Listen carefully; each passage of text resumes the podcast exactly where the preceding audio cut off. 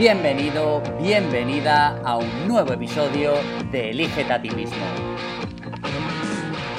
Mi nombre es Ricardo Llamas y estoy absolutamente convencido que elegirte a ti mismo es, ha sido y siempre será la mejor estrategia posible.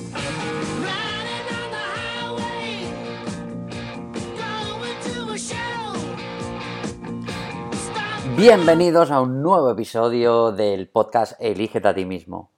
Hoy tenemos un episodio que, que la verdad que me gusta mucho. Como os comenté en el episodio justo anterior, no sé cuántas veces voy a repetir episodio, pero bueno, como os comenté en el episodio anterior, el podcast iba a cambiar un poco y vamos a salirnos de tanto marketing y de tanto negocio para explorar pues otros temas que la verdad me interesan bastante.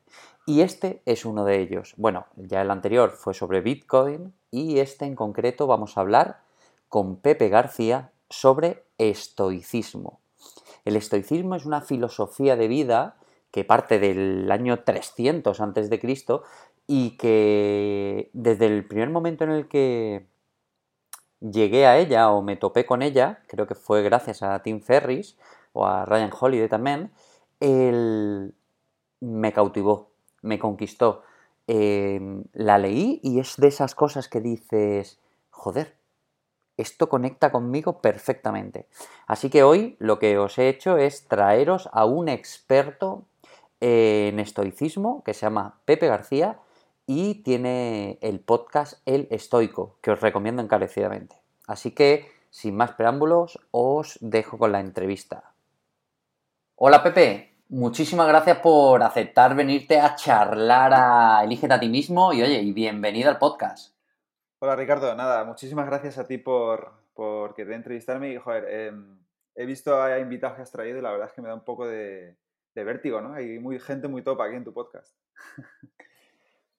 Si te digo la verdad, yo entrevisto a la gente no por lo que haya conseguido, sino por lo que creo que realmente va a aportar tanto a mí de manera súper egoísta como, a, como a la audiencia. Y en concreto, hoy que queremos hablar de estoicismo, yo que soy fan de tu podcast, el, creo que, bueno, no podía tener un mejor representante.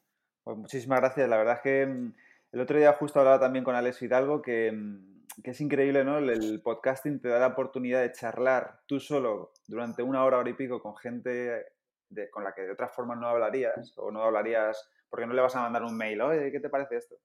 Pero el podcast es verdad que te da la oportunidad de conocer gente muy guay y pues para mí es un tremendo honor que me digas eso.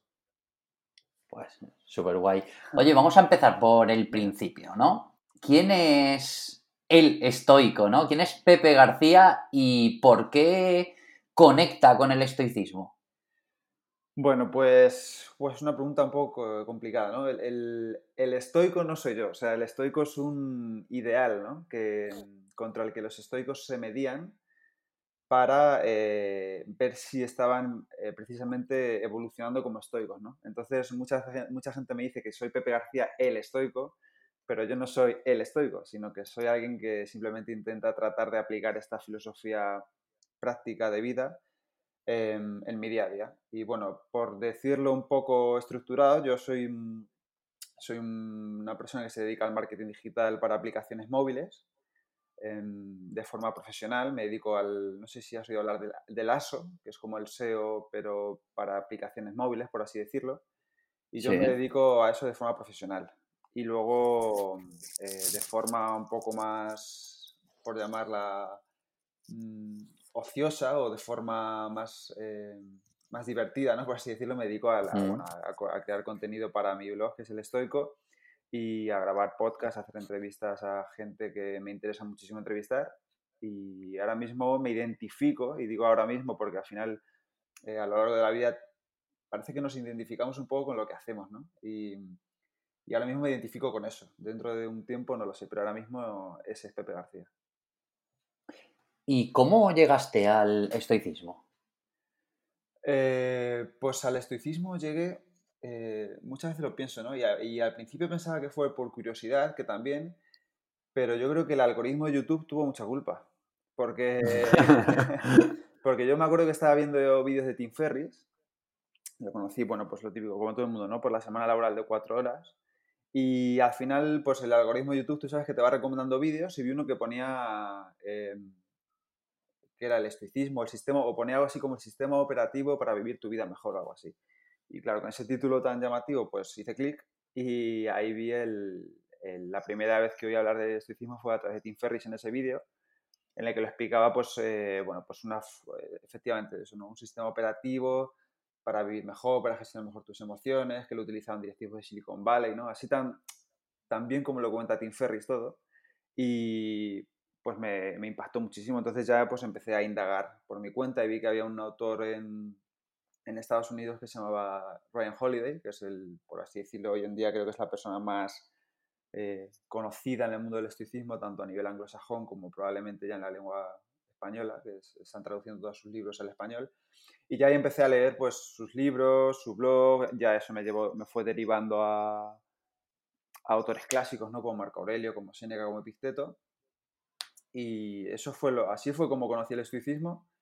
Y, y siempre digo que la, eso fue lo que me llevó a conocerlo y lo que me invitó a quedarme fue, pues, evidentemente que es una filosofía que es muy práctica y que para mí tiene toda la lógica del mundo, es algo totalmente racional y no es eh, más allá de, va más allá para mí del, del, rollo este tan, tan actual, ¿no? Que es el, no me gusta decirlo, pero el Mr. Wonderful este, ¿no? Que no quiero ponerle a la marca ese nombre, pero es un sí, sí. Que para entender el concepto de buen rollo, positivismo, feliz, ta, ta, ta, no sé qué, todo esto, el estoicismo es mucho más eh, práctico en el día a día y mucho más centrado, por así decirlo, eh, de una forma constructiva en lo negativo más que en lo positivo. Entonces, eh, a través de la práctica es lo que me invitaba a quedarme.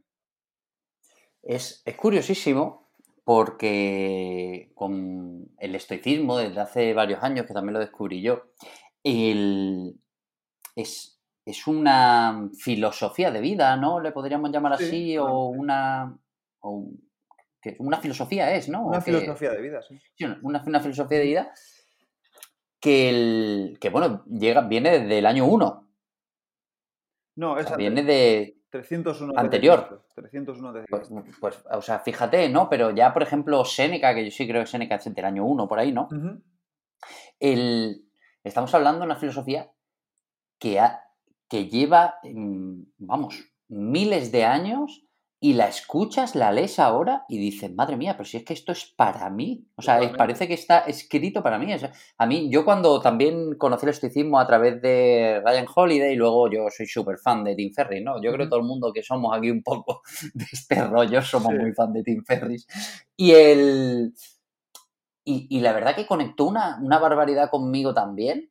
Y, el- y es increíble cómo, cómo algo que lleva miles y miles de años, un conocimiento que lleva miles y miles de años, hoy en día en el siglo XXI lo leemos y podemos, o sea, yo qué sé, no, cre- eh, hay muy poco, por ejemplo, te digo yo, el cristianismo, por ejemplo, tú no lees el cristianismo, bueno, o yo, que cada uno aquí, ya esto a lo mejor nos metemos en un tema súper profundo, ¿no? Pero no, pero entiendo, tú lees, que pero tú lees la Biblia y tú a día de hoy le sacas sus lagunas, ¿no? Dice, bueno, vale, habrá quien crea más, quien crea menos, pero bueno, hay cosas que dices, esto no lo sé yo. Pero tú lees, tío, mm, Séneca Sí. y dices, joder, pero si es que esto es mm, menudo erudito en el año 1 cuando escribió esto, porque esto es tal cual para mi día a día de hoy, ¿eh? Sí, sí, no, no, o sea, es una pasada. A mí, lo- a mí lo que me flipa, tío, es que hoy en día tenemos avances ¿no? en psicología, neurociencia, neuroplasticidad. o sea, tú ahora mismo te puedes coger un libro y a base de, estudios, de, de estudios científicos, de pruebas que han hecho a lo mejor hay mil personas a lo largo de 30 años, pues vas demostrando de alguna forma científicamente que, que las cosas son así, pues esto, hace- esto es así porque pasa esto, entonces el individuo hace esto. Pero esa gente, hace, estamos hablando de hace dos mil y pico años, lo basaban todo en la observación pura y dura. No tenían ni neurotransmisores que te los ponen en, el la cabeza y miran qué partes del cerebro se activan cuando haces esto, o cuando meditas, o cuando estás disfrutando. Es gente que dice, vale, mm, yo voy a probar a hacer esto, me imagino que lo harían así, ¿eh? pero yo voy a probar a hacer esto y a ver cómo me siento, a ver qué experimento, voy a pensar sobre la muerte, a ver qué pasa, no sé, me parece que es una pasada porque no tenían una guía, por así decirlo, sino que hay gente que ha ido descubriendo todo esto a partir de la mera observación y puesta en práctica de lo que ellos pensaban. Entonces, es una pasada, la verdad, y lo que tú dices, que al final tú estás leyendo a Séneca y yo siempre digo esto, ¿no? Que tú coges las cartas morales y las abras por donde las abras al azar, tío, tienes una página que dices, adiós, que, o sea, qué bueno esto que está diciendo aquí el tío, y son, no sé, 500 páginas, ¿sabes? Pero en todas ellas tienes esas perlas de sabiduría que son, yo creo que imperecederas y, que, y que, como bien dices, ¿no? Yo creo que al final los seres humanos seguimos siendo más o menos iguales en nuestra base, ¿no? En nuestros miedos, en nuestros deseos, en nuestros anhelos, somos más o menos los mismos que hace 2300 años, solo que antes anhelaban una cosa y ahora anhelamos otra. Entonces yo creo que por eso hoy en día tú, lo que bien dices, no coges a Seneca, lo lees y dices, pero si esto es lo que me está pasando a mí ahora mismo. Absolutamente. Oye, ¿y qué te llevó a crear tu podcast? Pues eso sí que fue la curiosidad, ¿no? Eso no fue el algoritmo de YouTube. Eso fue un poco el, el deseo de, o la inquietud de explorar un poco lo que era este mundo del podcasting, que tantos años llevo escuchando, y un poco la, el deseo también de querer mejorar un poco mis habilidades de comunicación, de, de conversación, de aterrizar ideas, de organizar ideas, un poco mencionando a Seneca cuando dice que cuando uno enseña, dos aprenden. Eh, un poco toda esa conjunción de ideas, ¿no? El, querer mejorar la comunicación, el querer mejorar cómo sintetizo, el querer mejorar cómo converso, cómo escucho, cómo soy capaz de hilar conversaciones. Es un poco el querer coger habilidades haciendo algo o profundizando en algo que me interesa muchísimo, como es el, como es el estoicismo, ¿no? El, al final yo me acuerdo que leía y leía y leía, pero es lo que pasa cuando lo lees y no lo aplicas, o cuando lo lees y no lo explicas, que no eres capaz de absorberlo en su totalidad, sino que te vas quedando con ideas sueltas, pero que al final a lo mejor no sabes relacionarlas entre sí. Entonces el podcast me está ayudando mucho a saber explicar las cosas mejor, a hablar más despacio, entender mejor el estoicismo, y bueno, ahora cuando ya he empezado con las entrevistas, pues a ser capaz de plantear conversaciones, eh, de conocer a gente muy guay, pues eh, al final es que yo creo que empiezas con un objetivo y creo que se va transformando en muchos otros cuando vas, cuando vas creciendo, ¿no? Seguramente a ti te haya pasado lo mismo. Empezarías el podcast con una idea y cuando ves que va derivando en una cosa u otra, pues al final eh, tienes muchas más ideas o más objetivos o más... No, sé si te pasa lo mismo a ti. Sí, eh, efectivamente, pero has dicho una cosa que, fíjate, o sea, el, que yo me he dado cuenta hace relativamente poco, hace, pues ponte a lo mejor dos años o algo así. Yo llevo bastante tiempo, pues que doy, doy charlas, soy profesor pues, en diferentes escuelas de negocio, tengo mi propia escuela. El, entonces, yo eh, me daba cuenta que yo disfrutaba un montón trasladando hmm. o divulgando el poco o mucho conocimiento que yo pueda tener. Y un día me lo planteé y dije, dije, ¿por, ¿por, qué me gusta a mí esto tanto si yo no quiero ser profesor? O sea, lo que pasa es que lo disfruto mucho, pero yo no quiero que sea mi trabajo. Yo soy feliz mm, en mi trabajo y haciendo lo que yo hago, pero, pero yo no quiero ser profesor. ¿Por qué disfruto tanto haciéndolo? Me lo planteé y creo que una de las cosas, aparte, bueno, pues de, de que te guste ponerte de pie y poder mm, ayudar a la gente, es que tú sales mejor de un podcast o tú sales mejor de una buena conversación o tú sales mejor de, dando una buena clase, porque al escucharte lo que tú dices, realmente es como que vas asentando lo que tú sabes y le das un orden y una estructura y al final te hace, pues lo que tú has dicho, hacer de una manera un poco más práctica lo que ya has leído. Sí, sí, totalmente. Y, y, a, mí me gusta mucho una cosa que has dicho, que es que, porque yo creo que estamos un poco muy acostumbrados, y es un término muy manido este de la pasión, ¿no? el mm. hecho de, que tienes que tener una pasión, que hagas lo que te apasiona, pero muchas veces yo creo que las pasiones las encuentras por casualidad o... Haciendo. Exactamente, haciendo y hay cosas que, pues como todo en la vida, ¿no? Que hay cosas que cuando las haces no te gustan y ves que no las quieres hacer, pero hay otras cosas que cuando las haces, pues te lo pasas muy bien, disfrutas y entonces yo creo que las pasiones se descubren un poco así, ¿no? Y, y justo os has dicho tú, ¿no? Que dijiste, ¿por qué me gusta a mí tanto esto? Cuando empiezas a hacerlo, te das cuenta de que te lo pasas pipa y, que quieres seguir haciendo eso. Entonces yo me dado cuenta que grabando podcast lo paso súper bien y entrevistando a gente y viniendo a entrevistas como esta me lo paso pipa también porque eso, porque tú hablas, vas poniendo coherencia a tus pensamientos, vas poniendo un poco ideas, y al final pues ayudas a la gente a que ellos también lo hagan. Entonces es, es, muy chulo, tío. Sí, totalmente de acuerdo. Oye, bueno, que llevamos 13 minutos de podcast y todavía no hemos dicho qué es el estoicismo para alguien que nos esté escuchando y no sepa qué es. Vale, pues el estoicismo, eh, por poner una definición un poco coherente, es una filosofía, es filosofía de vida y es práctica. Eso quiere decir que como filosofía tiene sus fundamentos teóricos, de vida significa que la puedes aplicar, eh, es una forma de vivir, es una forma de decidir cómo vivir en base a una serie de preceptos y una filosofía práctica porque evidentemente la puedes poner en práctica en cualquier momento de tu vida. Entonces, en ese sentido, es una filosofía de vida práctica y como dice Tim Ferriss, es un sistema operativo y me gusta mucho esa definición que da porque es, es una forma de actuar. Entonces, em, el estoicismo es una filosofía de vida práctica que se basa fundamentalmente en actuar con virtud y actuar de acuerdo a la naturaleza. ¿Qué significa actuar con virtud? Actuar con virtud significa eh, actuar, eh, actuar bien, actuar con excelencia, actuar lo mejor que puedas en cada momento, intentando ser la mejor persona posible que puedas en cada momento. ¿vale? Eso es actuar con virtud.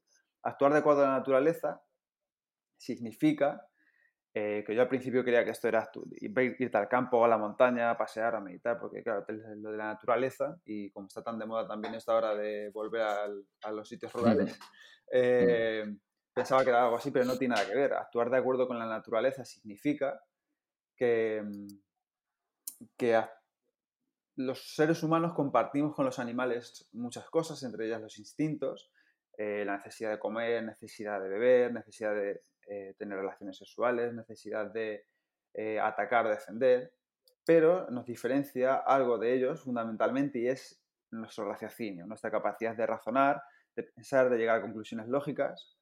Y actuar de acuerdo con nuestra naturaleza es eso, actuar de forma racional, actuar eh, de forma social, relacionarnos con otros seres humanos, somos seres sociales.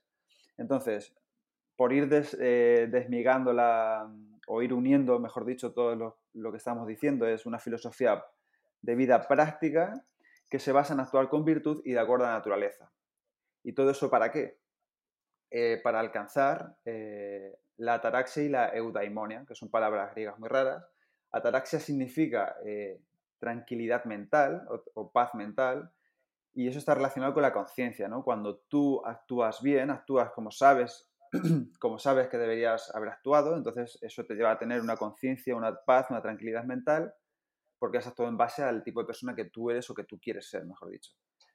Eso es la ataraxia. Y luego la eudaimonia es la felicidad que va ligada a esa ataraxia, ¿no? Es el, el, saberte pleno, el saber que has actuado Em, o sea, es como una consecuencia de la ataraxia, por así decirlo, ¿no? Cuando tú actúas bien, te queda una tranquilidad, mental y un eh, sosiego, por así decirlo, una felicidad de saber que has hecho bien las cosas, ¿no? Seguro que a ti te pasa... La, la satisfacción del deber cumplido, ¿no? Sí. De decir, oye, yo he hecho todo lo que he podido y he llegado hasta aquí y estoy contento porque he dado todo lo que tenía, ¿no? Exactamente, exactamente. Eso es un poco el estoicismo, esto que parece que es una cosa muy rara y muy abstracta, es lo que se predica mucho hoy en día también de alguna forma en las escuelas de negocio, ¿no? El actuar con excelencia, la excelencia que tanto mm. oímos hoy en día, pues eso es actuar con virtud, ¿no? Actuar de la mejor forma que tú sepas en cada momento y muy importante, eh, dentro de lo que dependa de ti, ¿no? Eso es una de las cosas más, o sea, dominando esta habilidad de la dicotomía del control que se conoce, ya tienes controlado mucho del estoicismo, que es el, el saber diferenciar lo que depende de ti de lo que no depende de ti y actuar en consecuencia. Entonces, actuar con excelencia o con virtud depende de ti, es una de las cosas que dependen de ti. Entonces, es una actitud que debemos elegir em, y es una forma de practicar el estoicismo, ¿no? Actuar con virtud o con excelencia. Pero Pepe, ¿no te pasa que cuando estás eh, leyendo a Epicteto, Marco Aurelio, Seneca, da igual, lo ves, lo lees y dices, joder, pero sí, claro, sí es esto, y lo difícil que es luego cuando estamos en nuestro día a día acordarte de esa lectura y decir, no, no, es que, es que, vamos a ver, decían esto porque tenían razón, porque yo creo, porque yo soy así, porque esto es verdad, pero joder, lo que me está costando no reaccionar ante esto, ¿no? Sí, sí, sí, claro, sí, ese es el reto, ¿no? El poner las cosas en práctica. Mm, de hecho, eh, no sé si Epicteto, creo que es Epicteto, si uno de sus, em, en sus discursos o disertaciones dice algo así como, perdón, dice algo así como, mm, si yo te pregunto por la fuerza o por tu entrenamiento, no me enseñes las pesas, enséñame los hombros. O sea, eh, enséñame cómo lo estás poniendo en práctica, exactamente. A mí me da igual que me digas, ¿qué tal entrenamiento? Y dices, pues mira, las pesas de 20 kilos. Y tú me dices, ya, pero ¿las sabes levantar o no las sabes levantar? Esto es lo mismo, lo que tú dices, ¿no? Que dices, claro, si es que es esto. Mm, está muy bien leer, está muy bien eh, saberse un montón de frases y de cosas y decirle a la gente, mira, esto es lo que decía Epicteto. Pero el reto es ponerlo en práctica cuando viene la ocasión, ¿no? Cuando te están sacando de quicio, cuando estás a lo mejor em, escuchando las noticias o el coronavirus o los políticos que engañan, que mienten y dices, madre mía, no sé qué. No, entonces tienes que saber parar y decir, bueno, esto no depende de mí, esto no puedo cambiarlo yo. En vez de dejarte ya por la emoción y cagarte en quien haga falta, ese es el reto, ¿no? Ponerlo en práctica y si me dices cómo se hace, pues es que es haciéndolo, es que no existen trucos de, mira, te voy a explicar cómo hacerlo en 10 pasos, no. O sea, mm, hacerlo, tío. Eh, controlarte con moderación o con templanza cuando te ponen delante un, un, plato de cookies, en vez de comerte 10, a lo mejor tienes que comer una o no comer ninguna. O, o sea, es simplemente hacerlo, no hay ningún hack ni ningún secreto místico de, del estoicismo, simplemente ponerlo en práctica. Absolutamente de acuerdo. A mí cuando, cuando conecté por primera vez con el estoicismo, lo que me recordó fue a un montón de libros de desarrollo personal que yo he leído. Y, o sea, me parece como que el estoicismo, eh, salvando muchísimo las distancias, ¿no? y obviamente desarrollo personal no hablo de la ciencia positiva, de que todo es súper guay, de que si piensas en esto lo va a llegar a ti. O sea, no, no voy a eso, ¿vale? Pero, pero sí que me recordó mucho a decir, hostia, es que lo que decían en el año 1 o en 300 antes de Cristo, el, te lo están contando ahora en un libro de desarrollo personal. ¿eh? Y dices, joder, es que es como si el estoicismo fuera la filosofía del desarrollo personal por esencia, ¿no? Claro, al final muchos libros de desarrollo personal son refritos de ideas que ya eh, tienen mucho tiempo. No sé si creo que... A ver, ¿cuál era este? El de los hábitos de la gente altamente efectiva, o algo así. Uno de ellos es... Los siete hábitos de la, gente altamente efectiva, sí. Uno de ellos, si no recuerdo mal, es que te centres en las cosas que puedas controlar y que dejes de lado las que no. Y esto, esto lo decía Picteto hace 2000, años. esto no es de del año 80 o 70, no sé cuándo es ese libro. O sea, eso es ya ideas muy antiguas. Entonces, por eso digo que me flipa tanto que esta gente, en base a la pura reflexión y observación de todo lo que hacían, de cómo se sentían con todo lo que hacían, pues llegue a esas conclusiones, ¿no? O sea, por eso yo creo que, que lo, como bien dices, muchas veces el desarrollo personal yo creo que se ha ido demasiado por las ramas del si tú quieres, puedes. Mm, piensa en cosas positivas y tu día se alegrará. Eh, la ley de la atracción y todo esto, ¿no? Que no, no lo critico, ¿eh? yo entiendo que ayuda a mucha gente y si les ayuda a ser más felices, a vivir mejor, pues me parece perfecto. Pero hay mucha gente a la que no la ayuda. Y yo creo que es muy peligroso decirle a mucha gente, eh, tú puedes conseguir todo lo que quieras. Entonces, en este sentido, el estoicismo es totalmente otra cosa, es totalmente práctico. ¿Comparten algunas, algunas ideas? Sí, pero porque los libros de desarrollo personal las han cogido el estoicismo, porque son ideas de hace 2300 años. Pero mm, efectivamente el estoicismo es mucho más que eso y si tú te sientas a leer a Séneca bastante tiempo, te vas a dar cuenta enseguida de que esto tiene un curro de narices y de que esto no es encerrar los ojos y empezar cosas bonitas, esto es mm, bregar, bajar al barro, mancharte, descubrir cosas de ti que no te gustan, aceptarlas, eh, corregirlas en la medida de lo posible y, darte mucha caña. Esto no es, venga, vámonos al campo a recoger flores, ¿sabes? Totalmente, porque al final es una, es una guerra contra ti mismo. O sea, se trata de... em, vamos, eh, bajo mi punto de vista, el estoicismo tiene mucho de, de, tu propio control mental, de, no dejarte ir por tus emociones y, mm, digamos, actuar en función de tu raciocinio o de lo que tú sabes, ¿no? Así es, así es. Es, una conversación con tus emociones, ¿no? Es, una, es como dice Episteto, ¿no? Imagínate que cada vez que actúas eh, hay alguien mirándote y tienes que rendirle cuentas a esa persona. Entonces las emociones, las emociones son un poco eso también. Cada vez que una emoción, tú tienes que dialogar con ella como si fuera otra persona y, decirle, oye, mira, eh, ¿por qué te estás sintiendo así ahora mismo? ¿Por qué apareces? Estas son técnicas que se utilizan en la psicología moderna hoy en día, no son cosas que me estoy inventando yo. Em, y decirle, vale, eh, a través de una eh, conversación lógica con las emociones sin dejarte arrastrar por ellas, tienes que ser capaz de llegar a una conclusión en la que digas, vale, estoy sintiendo esto, por esto, por esto y por esto, tiene sentido, no tiene sentido, la puedo mm, gestionar de alguna forma, lo puedo entender que yo estoy sintiendo esto porque soy así y esto me ha provocado lo otro. O digo esto porque cada uno evidentemente tiene sus razones, sus motivos y su forma de gestionarlo, pero es como yo lo hago. Yo intento, cuando me ve, dejo llevar por la ira o por la, eh, no sé, por el miedo, por la ansiedad, cuando soy consciente de ello, que ese es el reto, ser consciente de ello, porque cuando tú estás metido en una emoción, no te estás dando cuenta que estás metido en una emoción, simplemente te dejas llevar por esa emoción.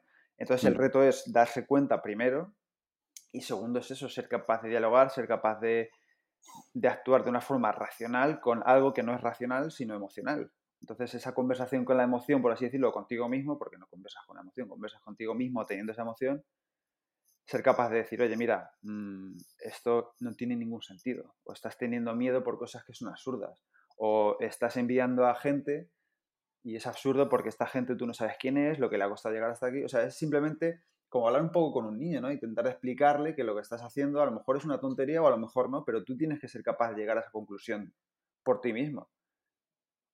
Totalmente. Oye, ¿se puede ser estoico en 2020?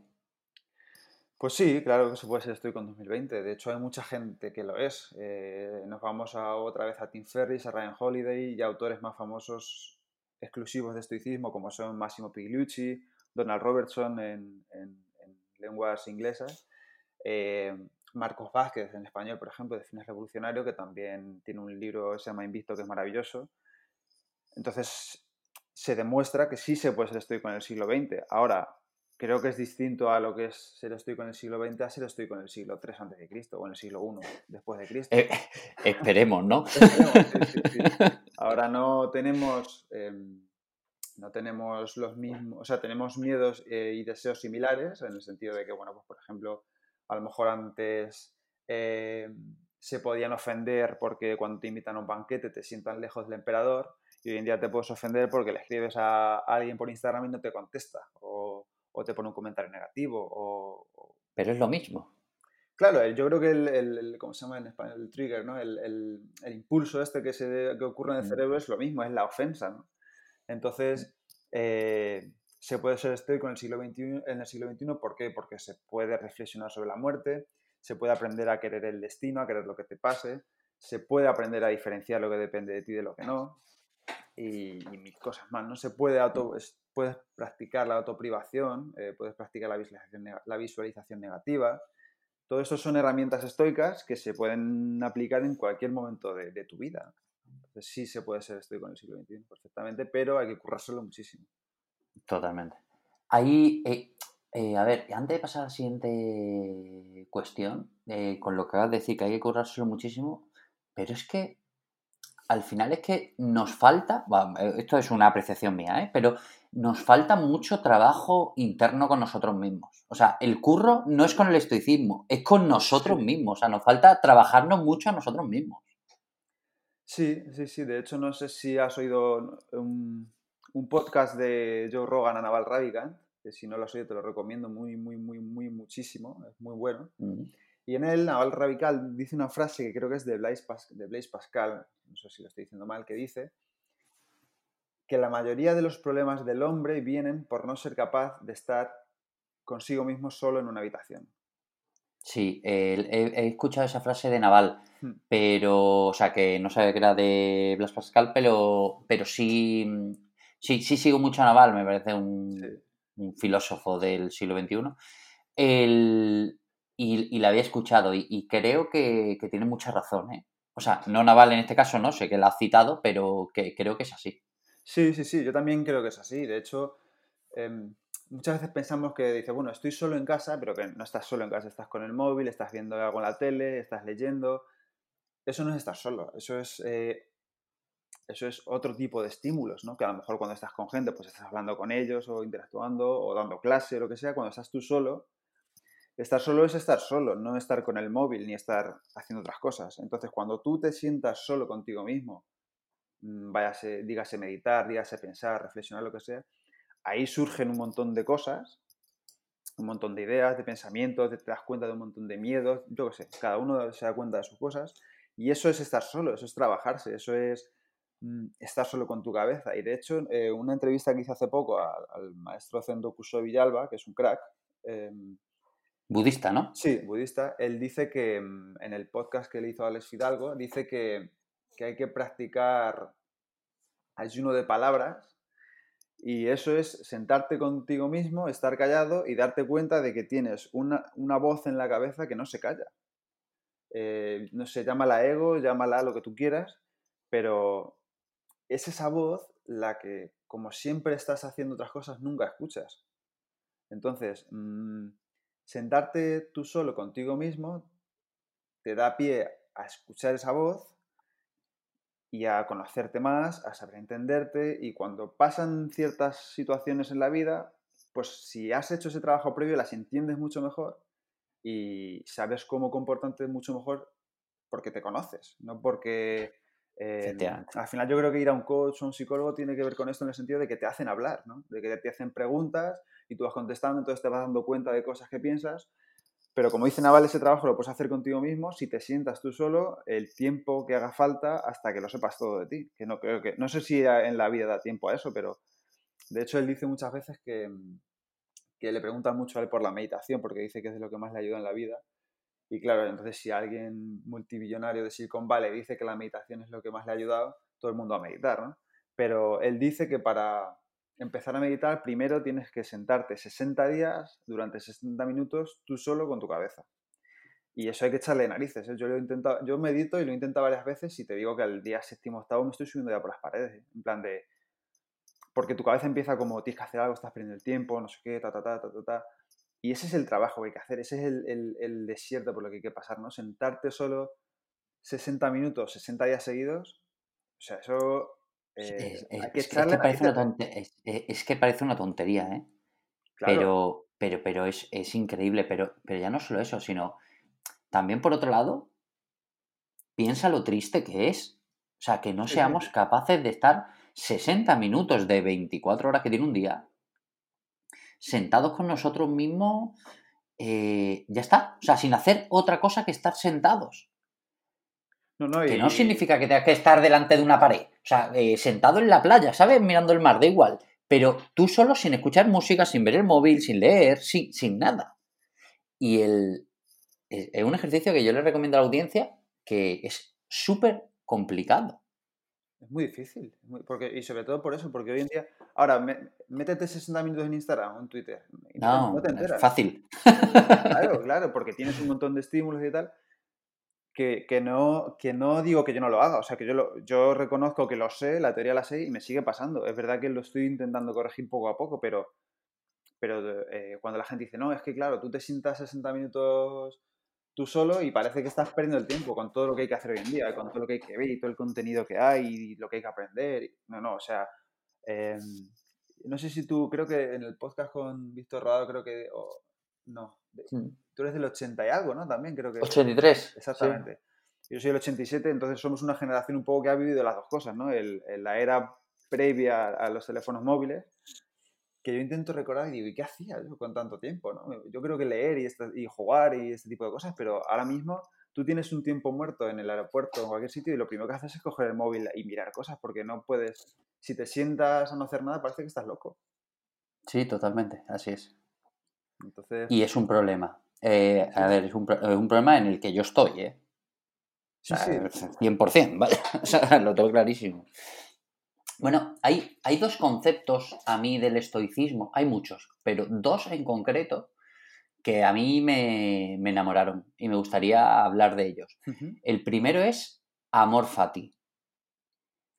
Vale. ¿Qué, ¿Qué, es el amor fati? Y para que lo, bueno, la audiencia que no esté, eh, digamos, relacionada con, con, este concepto, pues pueda entenderlo.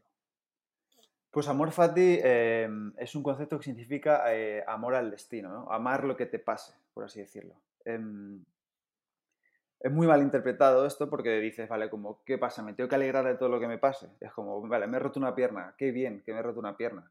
Eh, no, no es eso. Amor fati es cuando te pasa algo que no puedes cambiar, por ejemplo eso, te rompes una pierna, pues te ha pasado, em, tienes que amar eso que te ha pasado en el sentido de saber sacarle el partido que puedas sacarle. Por ejemplo, mm, si abres un negocio o lo que sea y te va mal y cierras, pues tú dices, vale, he cerrado, no puedo cambiarlo, pero ¿qué puedo hacer? Extraer aprendizajes de esto. Puedo decir, vale, pues eh, ya sé que esto no ha funcionado, pues en el próximo lo hago. Ya sé que esto ha funcionado, pues en el próximo voy a intentar ir más por aquí. Mm, esto me ha pasado. Es, un poco el cambiar la pregunta esta de por qué a mí, sino qué puedo sacar yo de esto, qué puedo aprender de esto, porque siempre se puede aprender de algo. Evidentemente que no es agradable cerrar un negocio, no es agradable romperte una pierna, no es agradable, mm, pero siempre puedes sacar algo si cambias el foco. En ese sentido, yo, por ejemplo, hace dos semanas me, me, me crují la espalda, las lumbares haciendo CrossFit. No, creo, no fue por el CrossFit simplemente, ya venía avisándome el cuerpo desde hace unas semanas, pero yo no lo escuché. Entonces me pasó esto. Y estaba en la cama y dije, joder, Pepe, mira, te sabes un montón de frases de estoicismo y un montón de cosas. A ver si ahora sabes aplicarlo. Y dije, vale, eh, estoy aquí con las lumbares hechas polvo, no me puedo ni girar en la cama. ¿Qué puedo aprender de esto? Y dije, pues probablemente que la próxima vez primero escuches al cuerpo, luego fortalezcas mucho mejor la espalda. A lo mejor no deberías meterte esas trallas que te estás metiendo y simplemente ir más despacio, hacer otro tipo de ejercicio. Mm, eso también te invita, por ejemplo, a valorar mucho más lo que tienes, ¿no? Eh, a valorar que puedas sentir las piernas, que puedas mover las piernas. Mm, eso es amor fati. Amor fati es amar lo que te pase en el sentido de saber sacar el jugo, los aprendizajes de todo lo que te ocurre. No es amar lo que te ocurre en el sentido de qué bien, eh, me, han dicho que, tengo cáncer, qué bien. No, eh, que eso es como mucha gente lo interpreta, no. Me han dicho que tengo cáncer, joder, qué putada, pero bueno, ya que lo tengo, ya que estoy así, voy a intentar. Claro que, esto es muy heavy también hacerlo, no es, no es fácil sacar esa conclusión. Y digo cáncer porque pongo casos extremos. Puede ser, yo qué sé, que te rompas un dedo. Yo siempre pongo casos extremos porque que también ocurren, ¿eh? Pero, pero es saber extraer, sacarle el jugo a, lo que te ocurre para hacer algo con ello, para intentar ser por lo menos más fuerte. Yo el amor fati, obviamente lo entiendo como tú, el, pero yo me lo planteo, que no sé si será correcto al 100%, pero como al final yo me lo planteo a mí, es que cuando me ocurre, sobre todo nos lo tomamos eh, con, las cosas negativas, ¿no? El amor fati sería tanto negativo como positivo, pero yo creo que nos lo tomamos siempre con lo negativo, ¿no? El, eh, yo me, lo tomo como cuando me ocurre un, pues un incidente que yo no tengo contemplado o que yo no esperaba que saliera así. Siempre, bueno, no siempre, pero mm, siempre que puedo o que, mm, o que lo intento, el, digo, ya está. Es, así, es así. O sea, no, no le voy a dar más vueltas, no voy a pensar si es bueno, si es malo. Es una putada, es una putada, pero es así. Es un hecho inamovible en este momento y ya está.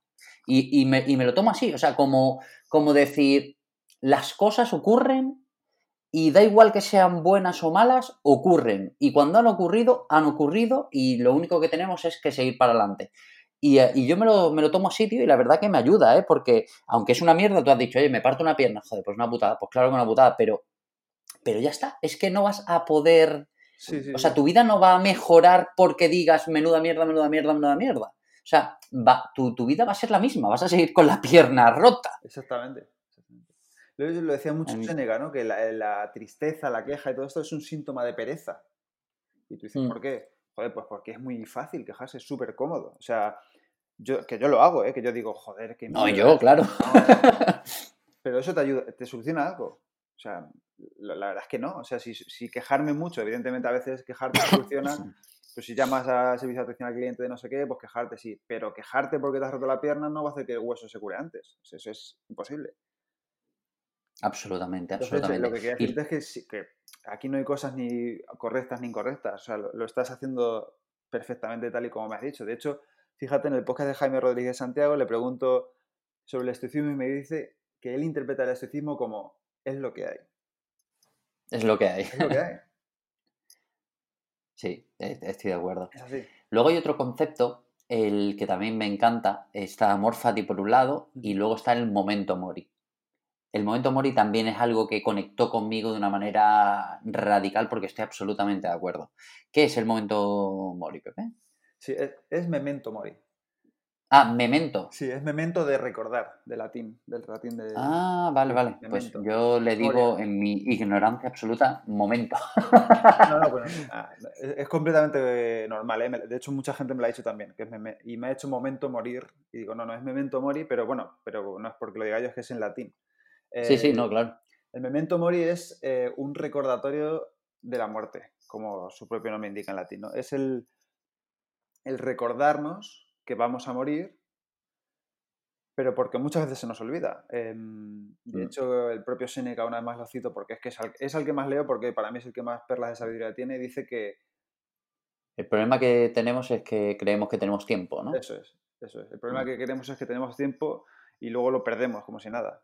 Y, Mm, cierto. Y es así, o sea, el- lo que pasa es que creo que en Occidente, sobre todo, si no me equivoco, tenemos un concepto malo de la muerte, en el sentido de, evidentemente, la muerte Que no es se habla de ella. Claro, eso como un "Uf, que te vas a morir, ¿para qué quieres pensar sobre la muerte? Pues evidentemente no me gusta recrearme en que me voy a morir, pero algún día me voy a morir. Entonces, tenerlo presente como es la única verdad que tenemos, ¿verdad? la única, la única. O sea, tú puedes montar un negocio y te va bien o mal. Puedes hacer ejercicio, te vas a poner fuerte o no, pero que te vas a Que te vas a morir. Exactamente.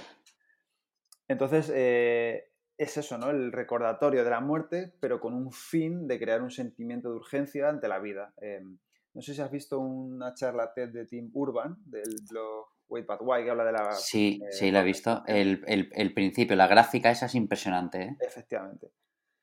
Y luego también dice que eh, una de las cosas por las que tendemos a procrastinar el ser humano es porque no ponemos fecha de en- entrega a las cosas de la vida. Por ejemplo, tú, si tú tienes que entregar un doctorado, tienes una fecha de entrega, entonces tú te organizas tu tiempo para entregar algo eh, en esa fecha. Pero el problema viene cuando tú no tienes una fecha de entrega. Cuando dices, vale, voy a montar una empresa.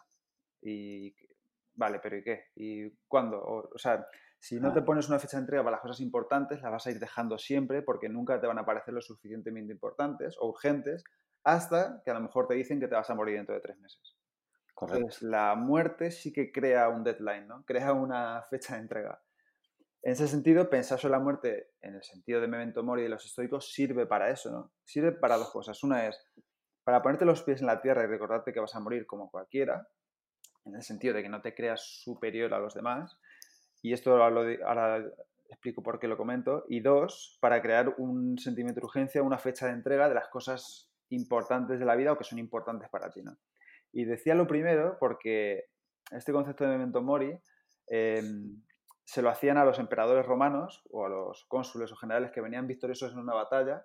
Cuando venían de una batalla que habían ganado, les hacían un triunfo al entrar en Roma y un triunfo consistía en, en una celebración, en todo el pueblo salía a la calle a, dar la bienvenida a los que habían ganado la batalla, etc. Entonces, al lado del general o del César de quien fuera que hubiera ganado la batalla, había un sirviente diciéndole al oído todo el rato, memento mori, memento mori, memento mori, como has ganado, pero recuerda que eres mortal, que esto no te sitúa en, en los dioses, ¿no? Entonces, em, por un lado tiene ese doble objetivo, ¿no? Eh, ponerte los pies en la tierra y, y crearte un, un sentimiento de urgencia. Pues creo que, vamos, lo has explicado súper bien, así que muchas gracias. No, que va, ¿no? O sea, al final eh, vas refinando un poco la explicación, ¿no? El- Sí, totalmente. y, y justo es eso, Oye. ¿no? El, el- el crear ese sentimiento de urgencia, quería añadir nada más. ¿Cuál sería, a ver, sé que esta pregunta es difícil y que mm, la respuesta obvia, vamos, creo, sería, no me puedo quedar con uno, pero ¿cuál sería tu maestro estoico favorito y por qué? Pues depende mucho del momento, ¿no? Yo creo que em, depende del que leas, pero em, me gustan mucho los tres, en el sentido de Marco Aurelio, Marco Aurelio, perdón, Seneca y Epicteto. Me gusta Marco Aurelio porque al final es la era la persona más poderosa del mundo, ¿no? Eh, el emperador de Roma. Es como el, si el rico, ¿no? El estoico rico. Ese era Seneca. Bueno, ah, Marco, Aurelio, Marco, Aurelio, sería, Marco Aurelio sería rico también, o sea, era de Roma. Evidentemente, otra, cosa es que, otra cosa es que él decidiera... Sería más poderoso que rico, quizá, ¿no? Sí, Sí, otra cosa es que él decidiera eh, llevar un, gobierno y una vida austera. De hecho, eh, cuentan eh, que él vendió sus propios bienes del imperio antes que, antes que subir los impuestos después de la peste antonina. ¿no? O sea, que, que, en el sentido de que él siempre ha demostrado que era una persona austera. Pero me gusta de él eso y me gusta de él que siendo la persona más poderosa del mundo, cada noche se retirase privadamente a escribir sus meditaciones para ser mejor persona, para ser mejor líder. Entonces pienso, joder, qué líder que haga eso consigo mismo. O sea, imagínate hoy en día, no sé, el presidente de Estados Unidos, por no dar ningún nombre, que hiciera esto, ¿no? que, dijera, todas las noches me retiro para, para ver cómo puedo ser mejor. Eso me parece increíble. Sí, bueno, el, presidente de, Estados Unidos el 17 de noviembre o el presidente de Estados Unidos de hace seis meses, ¿no? Sí, sí, sí, totalmente. sí, sí. Eh, imagínate que... Bueno, pero, pero siendo justos, cualquier presidente del gobierno o incluso cualquier persona, porque yo no, no, me acuesto y, cojo mi libreta y digo, ¿cómo puedo ser mejor mañana? Claro, claro, o sea, eso es otro ejercicio que se puede hacer. Evidentemente yo todas las noches no lo hago, pero sí que intento reflexionar todos los días mm. Sobre qué he hecho bien y qué puedo hacer mejor. En ese sentido, Marco Aurelio me gusta mucho em, por ser quien era, ¿no? Eh, luego también me gusta Séneca, porque Séneca habla de muchos más aspectos de la vida, ¿no? Habla de viajes, habla de libros, habla de pobreza, habla de deseos, de aversiones. Y Séneca, eh, ese era el estoico rico porque decían que era una de las personas más ricas del mundo. ¿Por qué? Porque era, era escritor, era inversor, era consejero de Nerón, eh, participaba en el Senado, mm, escribía poesía, tenía propiedades. O sea, es como si hoy en día coges a un tío y es, eh, no sé, rico en Bitcoin, tiene muchísimas propiedades, a su vez asesora al presidente del gobierno, a su vez es escritor, es poeta, o sea, es que es increíble todo lo que ha sentido. Entonces, me, gusta mucho el hecho de pensar que alguien puede ser tan multidisciplinar y a la vez eh, pensar en el estoicismo como piensa y como lo transmite. Entonces, Seneca también me gusta mucho por eso y de hecho creo que es el favorito. Pero luego Epicteto es verdad que es muy, muy, muy fácil de leer porque te baja a la tierra mucho eh, los ejercicios estoicos de una forma muy práctica. Eh, Seneca y Marco Aurelio no tanto, pero Epicteto sí que te dice, cuando te pase esto, haz esto. Cuando te veas en una situación como tal, haz esto. Cuando vayas a un banquete, no des lecciones de cómo comer, sino come tú con propiedad. Cuando eh, te pasen cosas, recuerda que no son las cosas que te pasan, sino cómo reaccionas tú a lo que te pasa. Entonces, en, Epicteto sí que aterriza mucho los conceptos y te da, eh, por así decirlo, em, ejemplos. Recetas, Recetas. Porque, de, de hecho, el, no sé si estoy equivocado, ¿eh? pero Epícteto era realmente el que luego creó su escuela. Eh, Séneca y, Marco Aurelio no, no, crearon ninguna escuela, ¿no? Fue, fue solo Epícteto el que creó su escuela y quizá por eso su divulgación va más centrada en, en lo terrenal, ¿no? En, en, acercarlo a la gente. Exactamente. De hecho, Epicteto fue el que más influyó luego en Marco Aurelio. En las meditaciones habla mucho de cómo le ha influido la filosofía de Epicteto y no olvidemos que Epicteto era un, era un esclavo, o sea, es un esclavo al que manumiten y, y él funda su, su, escuela de filosofía y de hecho los escritos que tenemos hoy de, de Epicteto no son de Epicteto porque él no dejó nada escrito, son de su alumno Arriano que tomaba apuntes, menos mal que tenía un empollón ahí que tomaba apuntes. Eh, menos mal. Pero no son, no son libros de Epicteto, son libros de, son apuntes de Arreano de todo lo que él iba... Em, de hecho, me parece que lo dice varias veces, que dice que estos son apuntes que él ha cogido, que no son las palabras exactas, pero que él ha intentado representar lo mejor posible las ideas de Epicteto. Pero sí, sí, o sea, es el que más, es el que enseñó, por así decirlo, la, la filosofía estoica y de hecho, uno de los motivos por los que desapareció fue porque, fue porque después de Marco Aurelio, no hubo nadie tan sonado, tan importante que siguiera divulgando el estoicismo. una persona que nos esté escuchando, que esté escuchando el podcast ya, y diga, joder, pues esto el estoicismo está conectando conmigo, ¿qué libro le recomendarías para empezar? Para empezar, eh, probablemente tengo varios en mente. Me gusta mucho el de Cómo ser un estoico de Massimo Pigliucci y me gusta mucho el programa Invicto de Marcos Vázquez. ¿Por qué? Porque si tú ahora mismo no has leído nunca nada de esto y te vas directamente a las meditaciones o te vas a leer a Séneca o a Epicteto, pues sí, vas a ver frases muy chulas y, concluyentes, pero no vas a saber hilar todos los conceptos. O sea, todo esto que hablamos de amor fati, de memento mm. mori y todo esto, los estoicos no te dicen, mira, esto es memento mori, tienes que recordar la muerte, ta, ta, ta, ta, sino que ellos te van diciendo frases y tú tienes que ir sacando conclusiones y haciendo tus propios esquemas. Mientras que en estos libros modernos, como el de Massimo Pigliucci, el de William B. Irvine, que se llama El arte de la buena vida, y, el de Marcos Vázquez, lo que hacen es que todos te traen todos estos conceptos, te los aterrizan, te ponen frases de cada uno de ellos, y una vez ya tienes hecha en tu cabeza la idea de memento mori, amor fati, dicotomía de control, autoprivación voluntaria, incomodidad, etcétera, etcétera, etcétera, entonces ya cuando leas los clásicos, ya sí que vas a saber interpretar cada uno de ellos. Entonces, que me he ido un poco por las ramas. Eh, no, no, pero eh, eh, creo que ha estado perfecta esa explicación. Empezaría por libros modernos, eso. Invicto de Marcos, Marcos Vázquez, Cómo ser un estoico de Máximo Piglucci y El arte de la buena vida de William B. Irvine. Y luego ya me iría a los clásicos. Ya, me, me, da igual cualquiera de los tres. las meditaciones de Marco Aurelio, por supuesto. El manual de vida o Enquiridión de Picteto y las cartas morales de Seneca. Perfecto, pues vamos con la última pregunta ya del, podcast de hoy. Y, bueno, no podía ser de otra manera, ¿no? Que una frase, ¿no? ¿Cuál es la frase con la que te quedas, ¿no? O como dice Tim Ferris en su, en su podcast, ¿no? Que me encanta la frase, ¿no? Que dice, si pudieras poner una única frase en un cartel de la autovía para que la lea todo el mundo, ¿cuál sería? Uf.